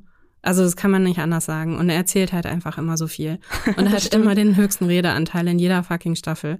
Und ich weiß, ich finde es ehrlich gesagt sehr angenehm, dass wir nicht den, die, männliche, die männliche Erzählfigur haben, die uns die ganze Zeit erzählt. Also das war ja, das war ja mein größter Painpoint in den letzten zwei Staffeln von Game of Thrones, dass Tyrion uns die ganze Zeit erklärt, was eigentlich was Daenerys, und Daenerys so machen will. Also es war, also ich fand es sehr, also es hat mich immer geschmerzt, dass er er halt so viel erzählt hat, weil ich habe es doch gesehen. So, ich muss es nicht nochmal von ihm erklärt bekommen. Und ähm, das fand ich jetzt bei der bei der Prequel-Serie ähm, einfach so stark, dass halt einfach Sachen auch mal stehen gelassen werden. Und, und ähm, ich fand es auch von der Inszenierung her, also es gab sehr es gab Unterschiede, finde ich, wer das inszeniert hat. Ähm, ich glaube, wer den Podcast gehört hat, weiß, dass ich manchmal ein bisschen kritisch Michael Sapochnik gegenüberstehe. ähm, Eventuell wurde es mal erwähnt von Menschen. Ein bisschen, weil ich finde halt, also er ist halt stark, wenn es darum geht, irgendwie hier äh, Battle of the Bastards irgendwie zu inszenieren. Das kann er total gut, wenn es irgendwie um Kammerspiele geht. Ähm, da fehlen ihm, glaube ich, so ein bisschen so, fehlt ihm die Elemente, die er dann irgendwie einbringen kann und dann wird's halt ein bisschen schwacher. Da gab es andere Regisseurinnen in, der, in House of the Dragon, die ich sehr, sehr viel stärker fand. Ähm, aber ja, also es war wirklich für mich auch so mal, mal die Kunst, irgendwie auch so ein so ein Konflikt so anzugehen und ihn stehen zu lassen und, und auch mal einzelne Wörter so nachhängen zu lassen. Ich fand das fand ich stark in der Serie. Ich glaube auch, dass ähm, so ich habe ein bisschen auch die Kritik gelesen, dass es ja sozusagen schon viele Figuren gibt, aber ähm, die Location, also es ist ja alles sehr zentriert auf so ein paar unterschiedliche Locations und das wurde jetzt ja auch schon angekündigt, dass äh, das jetzt auch noch ein bisschen ausgeweitet wird und ich glaube auch nochmal zum Thema Tyrion, wenn ähm, House of the Dragon auch so eine Figur da reingebaut hätte, dann wären alle so gewesen, oh, es ist genauso wie bei Game of Thrones, es ist voll nachgemacht, ja. warum habt ihr das jetzt auch da reingebaut? Und was mir auch so gerade noch so gekommen ist, naja, vom, vom Ende her gedacht, ne? Wir wissen ja alle, wie die Serie ausgeht. Ich sag's ja. jetzt nicht. Oder glaub, wie sie einfach, vermutlich ja. ausgehen wird, wenn man sich die Buchvorlage anschaut. Und dann ist so die Frage, würde da so ein Spaßmacher da so reinpassen? Weiß ich nicht. Ähm, Weiß ich nicht. Also es gibt natürlich in der Buchvorlage gibt es natürlich so einen, einen Hofnarren, der jetzt, ähm, wir haben ihn glaube ich schon gesehen, aber er ist keine zentrale Figur in der Serie. Meinst du Mushroom? Ja. Oder? ja okay. Äh, oder Pilz. Ähm, so, und jetzt ist so, mein, mein Gedanke war so auch so, würde denn jetzt so jemand, der die ganze Zeit so Deadpool-mäßig irgendwie so mit Ironie so. spielt, so Hallo, Rhaenyra. Ja, würde das wirklich dazu passen? Ich glaube nicht. Insofern finde ich es gar nicht so schlecht, dass das alles so, so ernst und straight gemacht wird. Ja, mit den, mit den unterschiedlichen ähm, Standorten hast du natürlich recht, schon sehr King's Landing zentriert, aber das wird ja dann ja auch in der zweiten Staffel sich deutlich ändern. Mich hat's auch nicht gestört irgendwie. Also, in also ich, also um es abzuschließen, deine Frage, ähm, Kritik, die im Nachhinein aufgekommen ist, hat mich jetzt nicht so, also ich mag es trotzdem noch. Ja. Und ich habe meine Meinung dann auch nicht so geändert dadurch. Ich finde auch, was man dazu auch nochmal sagen muss, auch wieder ähm, um den Zirkelschluss zum Anfang von der Diskussion über House of the Dragon irgendwie oder grundsätzlich irgendwie zu dieser, zu dieser ähm, letzten, zu dem letzten Durchlauf, nämlich ähm, wie verhält sich das einfach mit, mit ähm, Fortsetzungen von Vorlagen? Ja, also ah ja, stimmt. Und, äh, und ich finde, dann kann man ja auch genau über Prequels, äh, Sequels irgendwie auch immer so reden, dass man halt sagt, okay, das ist halt einfach, ähm, es ist kein eigenständiges Werk. Und ich finde, House of the Dragon schafft es aber, ein eigenständiges Werk zu sein. Und es nimmt halt einfach obwohl sie das gleiche Intro-Thema ja, irgendwie nehmen aus Gründen. Das ist das ist die einzige, eins der wenigen Sachen, die mich gestört hat, immer noch, muss naja, ich sagen. Die hätte ein bisschen abwandeln können. Ich glaube, ich glaube, es hat wirklich viel damit zu tun, dass sie ein bisschen Angst hatten, dass sie ja, sonst irgendwie nicht, nicht äh, die Zuschauer reinholt. Aber ich fand halt, die Serie schafft es wirklich, ähm, eigenständig zu sein. Und das fand ich gut.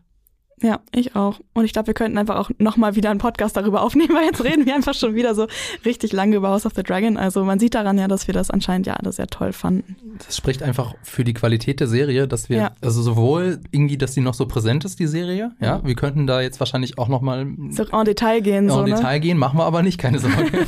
Und dass wir uns halt alle auch auf die zweite Staffel freuen. Also ganz oft habe ich, oder auf die weitere Staffel freuen, ganz oft habe ich das ja, dass ich so sage, okay, die Serie war gut, aber bin ich jetzt gehypt auf die nächste Staffel, muss ich ehrlich gesagt sagen, nee. Aber mhm. in diesem Fall, ähm, also finde ich es großartig, dass sie sich wirklich eine ganze Staffel Zeit genommen haben, um das vorzubereiten. Man hätte das ja auch ganz anders lösen können.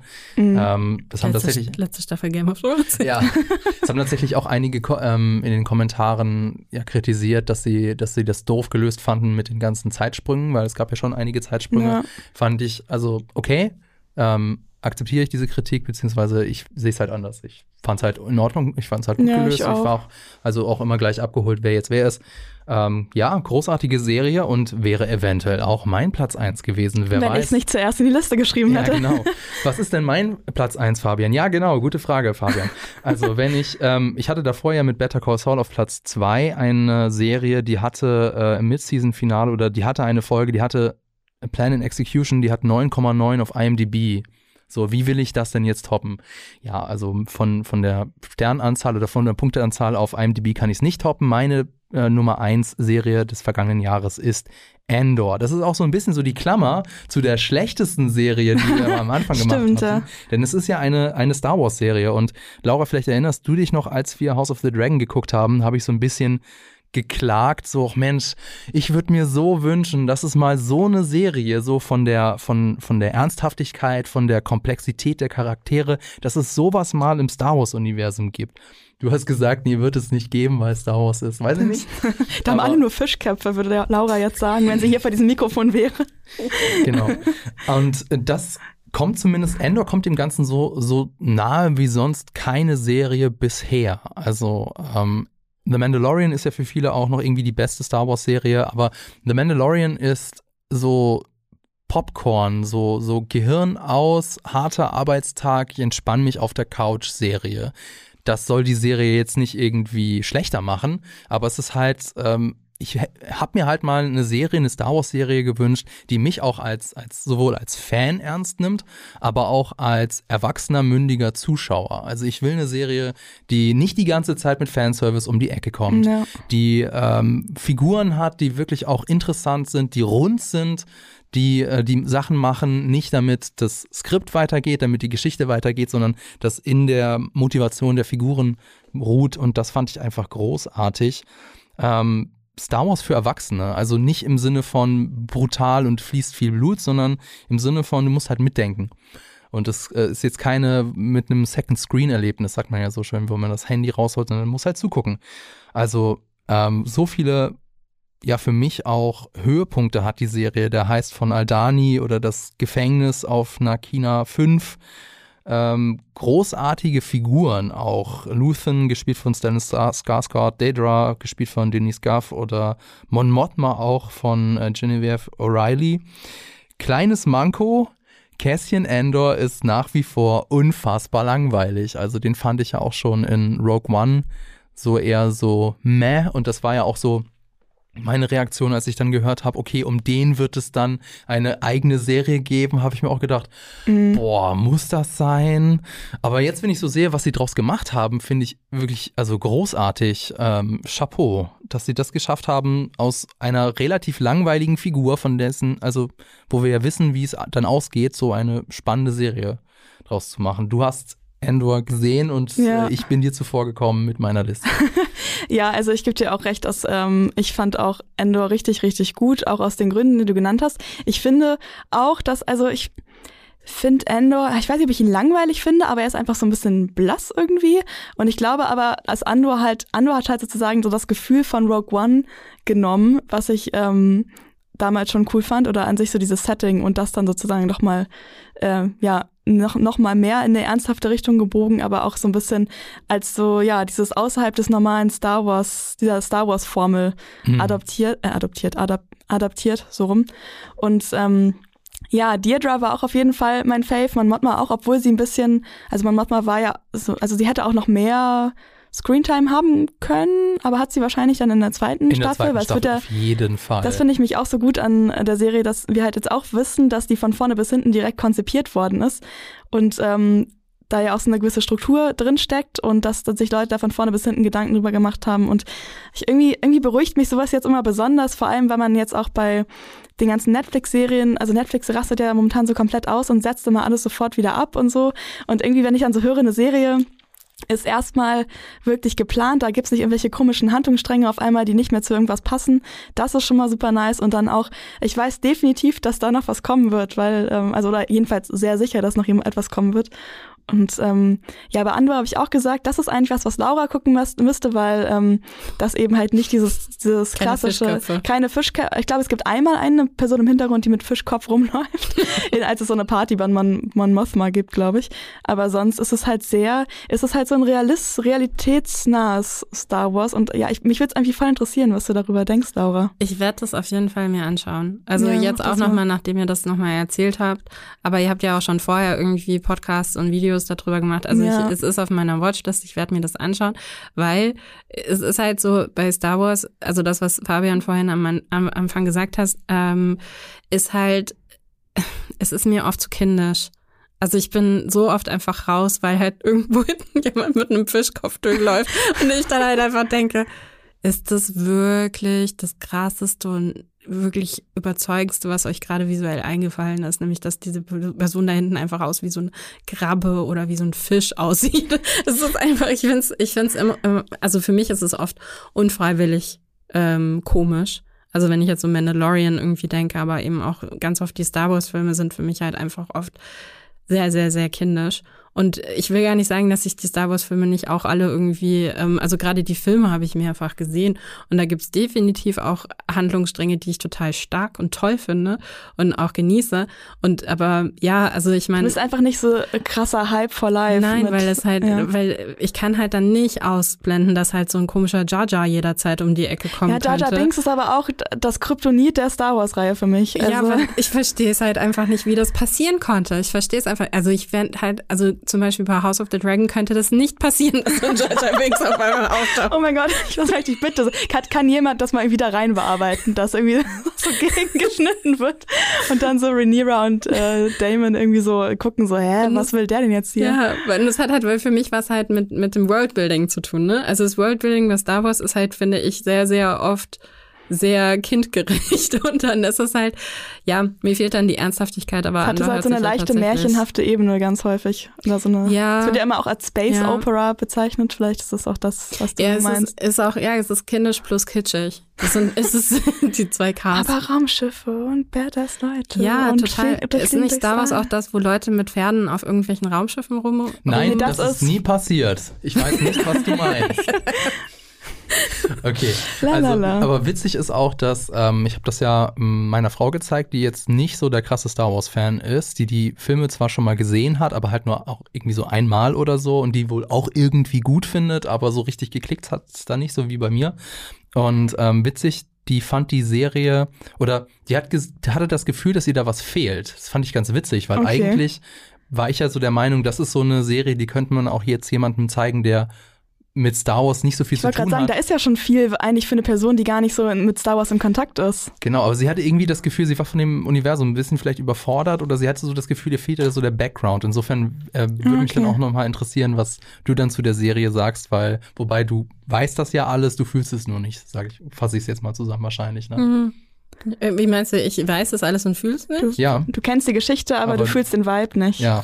Ja. Ja, ja das stimmt. Damit wir wieder bei Geschmack wären. Ja. Aber ich wollte auch gerade sagen, ich meine, das hat halt, finde ich, auch viel damit zu tun. Ich glaube, es gibt ja auch einfach Science-Fiction-Leute ähm, und es gibt Fantasy-Leute und ich bin halt definitiv eher Fantasy. Ich bin beides, aber ein bisschen mehr Science-Fiction, doch mehr Science-Fiction. Ja. Wobei ist jetzt natürlich jetzt Oder? Star oh Wars, oh Gott, ist ah. Star Wars Science-Fiction? Eigentlich ja nicht. Eigentlich ist das ja auch Fantasy, aber ja, das, das stimmt. Ein oh mein Gott, vielleicht, bin, vielleicht ist es oh genau Gott. der Grund, dass ich denke, warum mischen sie Fantasy mit Science-Fiction? Vielleicht ist es genau, vielleicht ist das der Kern wo ich denke, hm. weil zum Beispiel Science Fiction, sowas wie Altered Carbon, die erste Staffel, by the way, ähm, finde ich total großartig. Also konnte ich total viel mit anfangen.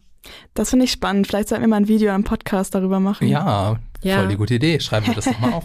Aber ich wollte noch was äh, sagen, warum es auch bei mir auf Platz eins ist. Ähm, also es ist einfach zum, auch deswegen auf Platz eins, nicht nur deswegen, weil ich so gut fand oder weil ich so gehypt bin auf die zweite Staffel, sondern auch, das ist jetzt so ein Benchmark in der, im Star Wars-Universum. Also du kannst halt nicht einfach wieder so eine Serie wie das Buch von Boba Fett raus, oh, raushauen, ja. sondern es steht jetzt hier Andor und an, daran müssen sich jetzt andere Serien messen lassen.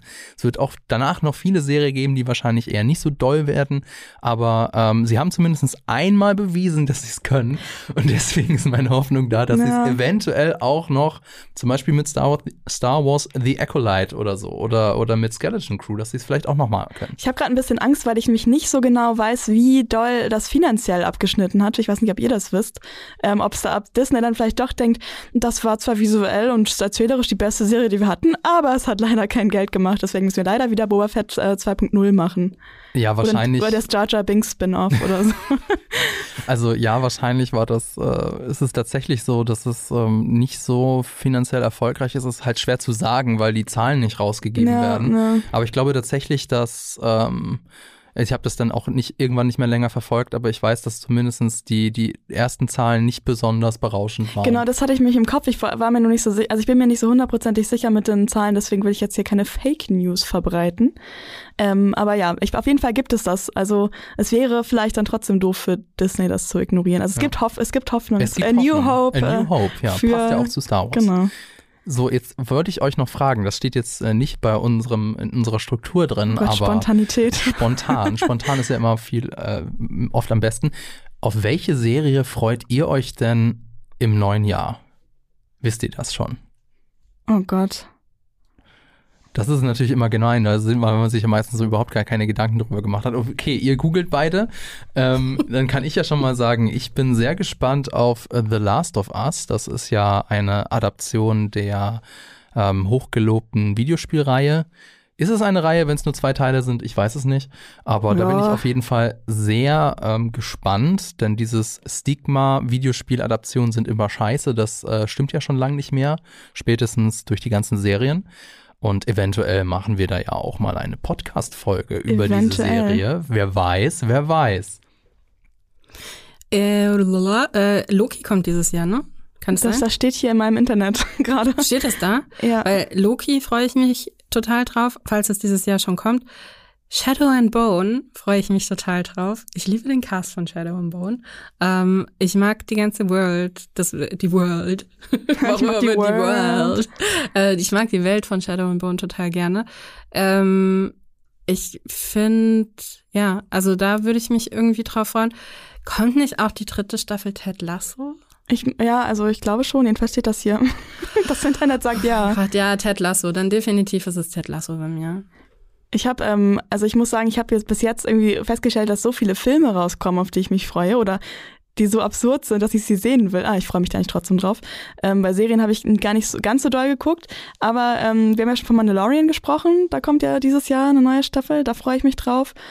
Und ähm, jetzt hatte ich eigentlich noch was, habe ich vergessen. Ähm, auch The Witcher, obwohl ich bei The Witcher, The Witcher ja. bin ich halt, ich mein, mein Vibe ist so ein bisschen gekillt durch diese ganze Henry Cavill Sache, dass er halt in der darauffolgenden Staffel, äh, in der darauffolgenden Staffeln vielleicht. Ist, aber dann noch die letzte Staffel. Genau, ist die letzte mit ihm, aber irgendwie ist es so ein bisschen, es ist so, es hat, also ich mein Hype wäre noch größer, wenn diese Information nicht schon im Raum stehen würde, sagen wir es so. Ich muss ja sagen, aber ich freue mich trotzdem. Ich muss ja sagen, wir haben überhaupt noch nicht darüber gesprochen ne, im Podcast irgendwie über ähm, über diese ganze Entwicklung irgendwie Wirtschaft. Wir haben auch Blood Origin einfach totgeschwiegen ja. aus Gründen. Ich glaube, ich habe die letzte Folge noch nicht mal geguckt. Ich habe auch nur angefangen. ich habe nach der dritten Folge aufgehört. Wir waren nur so, I don't get it. Ich weiß nicht, was passiert. Ähm, Witcher, ähm, Liam Hemsworth, Mini-Bruder äh, von Chris Hemsworth. Wie stehen wir dazu? Grundsätzlich, weil ich. Die arme halt, Sau glaube ich. Ja, das denke ich ne? nämlich auch, weil ich, ich bin eigentlich schon wieder an dem Punkt, wo ich mir, also am Anfang war ich erstmal so, nein. Und dann habe ich aber so die ganzen Reaktionen gesehen und war dann so, oh nein, der Arme. Vielleicht sollte man ihm einfach eine Chance geben, weil ich erinnere mich durchaus daran, dass es sehr, sehr, sehr viele Stimmen gab, bevor, ähm, also als dann bekannt wurde, dass eben Henry Cavill ähm, Witcher spielt, dass das Internet schier ausgerastet mhm. und so, what? Nein, der ist viel zu schön. Nein, das geht überhaupt nicht. Der ist nicht muskulös genug würde dann nur so, mm, ich, erinnere mich, ich erinnere mich an den allerersten Teaser, wo man ihn zum allerersten Mal gesehen hat und da war das Echo nicht so gut, weil ich glaube, es lag auch an, an der Perücke, die da vielleicht noch nicht so ganz gesessen hat. Also ähm, ja, hm. Ich glaube, ich bin so jemand, der dann seinen, seinen ähm, Disbelief ausschalten kann und der das, glaube ich, relativ gut akzeptieren kann. Ob das auf den Großteil der Fanbase zutrifft, wage ich zu bezweifeln. Also das wird, Vielleicht das muss man das irgendwie so ein bisschen unabhängig voneinander dann sehen. Also im Prinzip wie so ein Spin-off dann oder ja, so. Ja, eine neue, eine neue, neue Ära. Hey, sie haben angekündigt, dass noch eine neue Witcher-Serie rauskommen wird. Aber ich, mir ist auch gerade eingefallen, zum Beispiel als ähm, Johnny Depp ersetzt wurde durch Mats Mikkelsen, haben sich zwar viele beschwert und äh, die ganzen Johnny Depp-Fans, also also viele von denen beschweren sich immer noch darüber, aber ich habe halt auch richtig viel gelesen, dass Leute, sich immer dass, über alles. ja, das stimmt auch. Aber ich habe auch äh, gelesen, dass ähm, generell viele Leute auch so waren. Ich finde Mats Mikkelsen eigentlich fast besser in der ich Rolle. Und auch besser. einige Leute von den ähm, von den Johnny Depp ähm, Stans waren auch so. Ich mag Johnny Depp, aber Mats Mikkelsen hat's echt gut gemacht auch. Also ähm, also vielleicht. Du hast gar nicht gesagt, um was es eigentlich geht. Was ein bisschen nicht? lustig. Nee. Oh. In meinem Kopf habe ich schon die ganze Pre-Story erzählt, bevor ich angefangen habe zu reden. Ich rede von Fantastische Tierwesen 3. Es tut mir leid, Leute. Also ich wollte keine Verwirrung stiften. Ähm, ja, naja, aber ich meine, Liam Hemsworth, der ist auch schon bei Hunger Games durch den Wald gelaufen. Dann kann er auch bei Witcher wieder durch den Wald laufen. Oder nicht? Vielleicht. Vielleicht. Wir werden es erfahren, denn das äh, werden wir ja in dieser, in diesem Jahr, denke ich mal, zu sehen bekommen. Und ähm, oder also im nächsten Jahr wahrscheinlich. Oder dann. im nächsten Jahr, ich weiß es ehrlich gesagt nicht. Aber ähm, Ach so, stimmt. Ja, Weil jetzt klar. muss ja erstmal Henry Cavill kommen erstmal und dann- dritte und dann werden Aber vielleicht sehen wir noch so schon so Material von ihm oder so. Vielleicht, ja. Also es bleibt spannend. Es wird auch uns, uns werden auch in Zukunft die Serien nicht ausgehen, glaube ich. Ich glaube auch nicht. Wir werden genug äh, Material haben für eine weitere Podcast-Folge, aber trotzdem würde ich jetzt erstmal sagen, das war's für diese Folge. Wir würden uns sehr über einen Kommentar oder eine Rezension bei Apple Podcast freuen. Folgt uns auch gerne auf Spotify. Vielen Dank fürs Zuhören, vielen Dank an euch, vielen Dank an die Leute hinter Mikro und natürlich auch vielen Dank an Vodafone. Bis zum nächsten Mal.